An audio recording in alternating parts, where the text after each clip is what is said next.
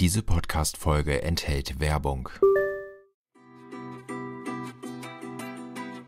Enjoy and Travel.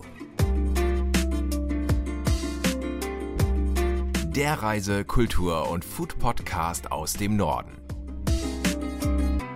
Herzlich willkommen. Hey, Shalom, Welcome, Ciao, Hola oder einfach nur Moin.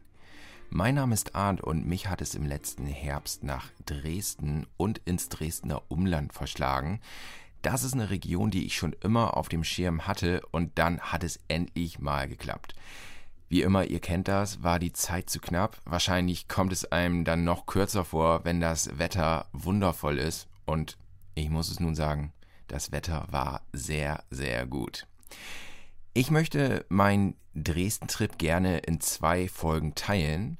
Deswegen geht es heute erstmal ausschließlich um Kunst.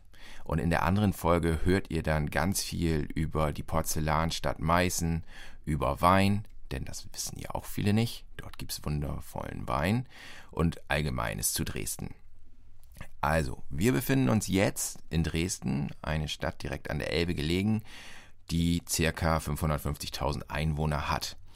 Und befragt man in Norddeutschland, beziehungsweise wahrscheinlich auch in ganz Deutschland, die Menschen auf der Straße zu Dresden, dann wird wahrscheinlich der Name Semperoper fallen. Denn dieses Gebäude, das ist nicht nur durch eine Fernsehwerbung weltbekannt.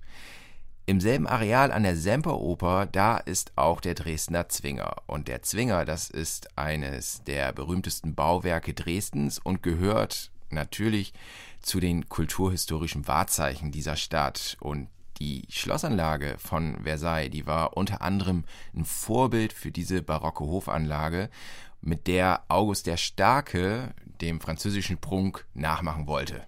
Also die haben damals schon kopiert. Heute bietet dieser Zwinger eine Reihe bedeutender Kunstsammlungen. Und ich hatte das Glück, dass ich mich nach dem Besuch der Gemäldegalerie Alte Meister mit einer echten Expertin des Hauses treffen durfte, aber am besten stellt sie sich selber vor. Mein Name ist Simone Seifert und mein offizieller Aufgabenbereich oder offiziell zu benennen ist Projektkoordinatorin des Lernorts Semperbau. Das heißt, wir sind die Abteilung Bildung und Vermittlung und unsere Aufgaben ist es, Kunst zu vermitteln für alle Generationen, also vom Baby bis zum Senior, also von 0 bis über 99 Jahren hinaus. Das heißt, in verschiedenen Veranstaltungen ne, zum einen Kunstwerke zu zeigen, unter verschiedenen Themen zu zeigen und zum anderen auch kreativ selber zu gestalten, ne, mit der Hand selber kreativ zu werden. Wir machen nicht alles alleine, wir laden uns auch manchmal Künstler ein, die Workshops machen. Und so eine Bereiche gibt es für andere Häuser auch. Also es gibt nicht nur den Lerner Zemperbau, es gibt es für die neuen Meister, also fürs Albertinum, für den mathematisch-physikalischen Salon und fürs Residenzschloss auch. Während meines Besuches in Dresden war in der Gemäldegalerie Alte Meister die Vermeer-Ausstellung und das war schon ein ziemliches Highlight, denn zehn Stücke wurden dort ausgestellt von diesem Künstler und die Ausstellung wurde damals von Angela Merkel eröffnet und jetzt erzählt Simone Seifert quasi im Rückblick, was die Besucher erwartet bzw. was sie sehen konnten. Die Ausstellung ist ja abgelaufen, aber ein kleines Trostpflaster an dieser Stelle.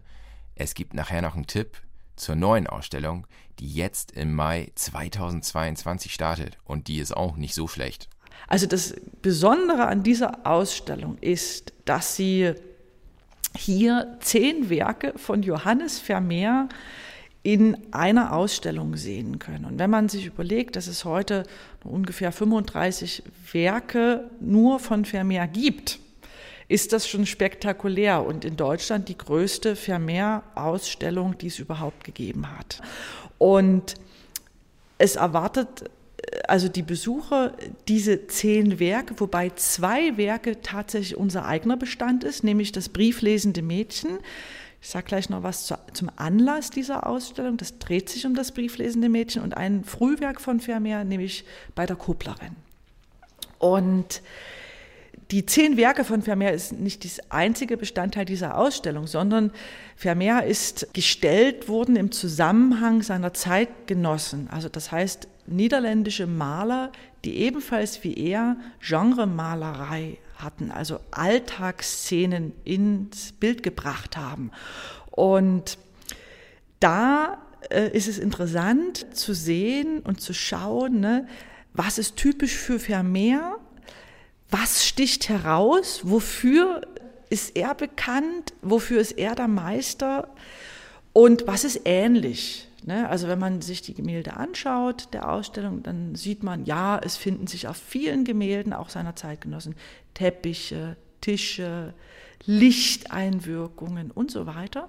Aber Vermeer behandelt das Ganze immer noch mal in einem ganz eigenen Stil. Und diese Unterschiede kann man gut sehen und man kann eben auch gut die Meisterschaft von Vermeer erkennen in diesem Zusammenhang, weil wenn man sonst in die Ausstellungen reist, da hat man ein, in, den, in Dublin ein Gemälde, ne, in Frankfurt ein Gemälde, in Berlin ein Gemälde, hier in Dresden zwei Gemälde, aber diesen Zusammenhang zu erkennen ne, und diese Ähnlichkeit auch oder Unterschiede in den Vermehrbildern. Das ist das Reizvolle hier in der Ausstellung. Ihr habt es gerade schon gehört, das Highlight dieser Ausstellung war das brieflesende Mädchen und da gab es nach Jahren eine Neuentdeckung. Der Anlass der Ausstellung war die Restaurierung des brieflesenden Mädchens. Ein Gemälde, was auch zu den berühmten Gemälden gehörte, was viele als Reproduktionen ne, in ihren Wohnungen hängen hatten. Ne. Und dann hat vor Ende der 70er Jahre entdeckt, durch eine Röntgenaufnahme, dass in diesem Gemälde das brieflesende Mädchen noch ein weiteres Bild im Bild war. Ein kleiner Amor. Man war der Meinung, Vermeer hätte diesen Amor selber übermalt. Und so ist das Werk auch hier in unsere Sammlung gekommen, vor vielen, vielen Jahren, in der Regierungszeit von August III., dem sächsischen Kurfürsten und polnischen König. Und so haben es jahrhundertelang die Leute gekannt. Und vor einigen Jahren hat man dann das nochmal genauer untersucht und hat festgestellt, diese Übermalung kann gar nicht von Vermeer stammen, weil man hat dort die Schichten, die Malschichten untersucht und zwischen seiner Malschicht und dem Firnis, dieser Abschluss eines Ölgemäldes, lag eine Staubschicht. Eine Staubschicht, wo man sagte, das Gemälde hat tatsächlich viele Jahre erstmal präsentiert worden mit diesem Bild im Bild, diesem Cupido. Und dann hat man sich entschieden, hier in Dresden diese Firnisschicht abzunehmen und diesen Cupido, der vollständig erhalten war, ein kleiner nackter Junge mit Flügeln und einem Bogen in der Hand, der auf Masken tritt, freizulegen und das Bild neu zu präsentieren. und nun glänzt es mit neuer Schönheit, strahlendem Licht um auch noch was zur Lichtinszenierung der Ausstellung zu sagen. Es ist wunderbar. Man sieht die ganzen Glanzpunkte, die Vermeer sowohl im brieflesenden Mädchen als auch in seinen anderen Bildern mit kleinen Farbflecken, Farbtupfen erreicht hat. Jetzt gibt es natürlich nur eine logische Frage. Ist bekannt, wer das Gemälde übermalt hat? Man weiß weder, wer es übermalt hat, noch warum. Es gibt Vermutungen, weil man sagt, es ist damals nicht unüblich gewesen, dass man Übermalungen gemacht hat, um es zum Beispiel ja zu, zu sagen, ja, da passt uns was nicht oder das ist nicht zeitgenössisch oder es einem anderen Maler zuzuschreiben. Und als das Gemälde hier nach Dresden kam, wie gesagt, als Zugabe zu einem Ankauf aus Paris, hat man es auch nicht als Vermeer bezeichnet, weil Vermeer in dieser Zeit ein völlig unbekannter Maler war, sondern als Rembrandt-Bild. Und Rembrandt war damals bekannt. Man wollte gern viele Rembrandt-Bilder besitzen und ist erstmal jahrelang, jahrzehntelang als Rembrandt bezeichnet worden, bis man dann später, bis ein Forscher, ein, ein Kunstreisender, ein Kunstgelehrter, der sich mit Vermeer beschäftigt hat, den wiederentdeckt hat, ne, als Vermeer deklariert hat. Jetzt haben wir natürlich schon viel über Gemälde und Kunst gehört, aber es wäre natürlich noch gut zu wissen, wie die Einordnung der Gemäldegalerie in Dresden ist. Die ist ja da im Zentrum der Macht zu finden. Und auch hier hat Simone Seifert eine Erklärung. Zentrum der Macht, wenn man sich die Innenstadt von Dresden anschaut, ne, sind viele Gebäude, also die ganze Altstadt fast ein Zentrum der ehemaligen Macht, wenn wir das Schloss und den Zwinger anschauen, ne? der Zwinger hier in Dresden, ein Gebäudeensemble aus der Zeit des 18. Jahrhunderts, als Festort entstanden, nie fertig gebaut und Mitte des 19. Jahrhunderts ist von diesem Areal eine Seite neu bebaut worden mit einer Gemäldegalerie durch den Architekten Gottfried Semper. Ne? Ein Haus, das wirklich nur für Ausstellung geplant war.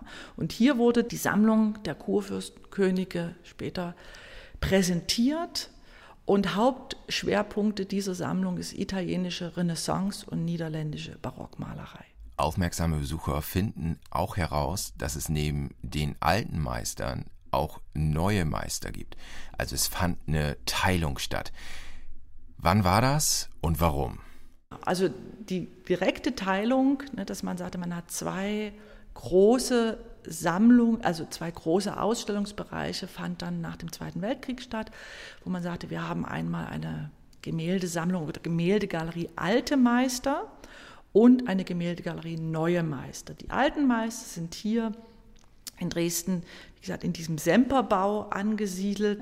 Gemäldebereich, der die Sammlungsbereiche abdeckt, wenn man das in Jahrhunderten mal angibt, zwischen dem 15. und Ende des 18. Jahrhundert, in Epochen zwischen Renaissance und Barock.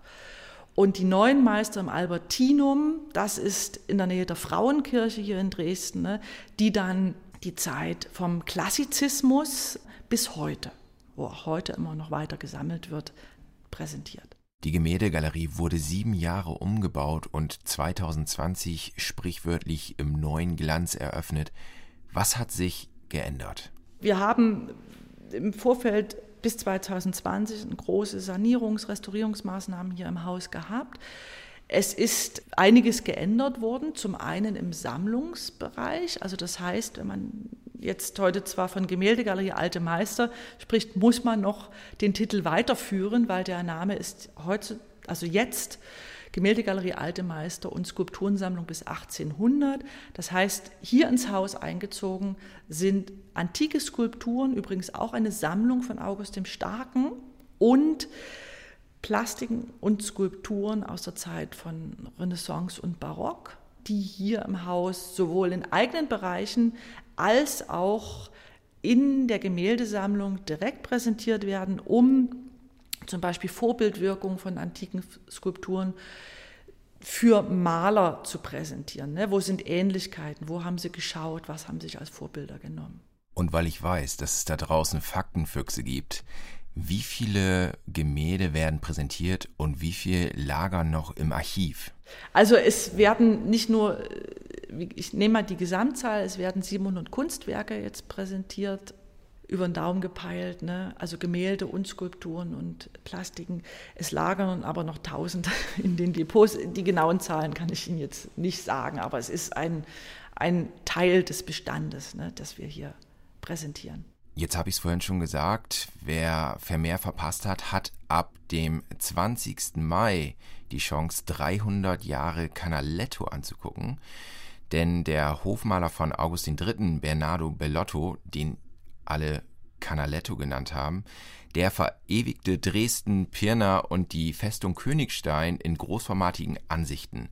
Und auch hier hat Simone Seifert alle Infos zu dieser Ausstellung, die bis zum 28. August in der Gemäldegalerie Alte Meister zu betrachten ist. Die nächste große Sonderausstellung ist im Frühling nächsten Jahres, im Mai geplant, nämlich zum Maler Bernardo Bellotto, genannt Canaletto, der 300-jährigen Geburtstag hat und seine Aufgabe war es damals auch unter August III.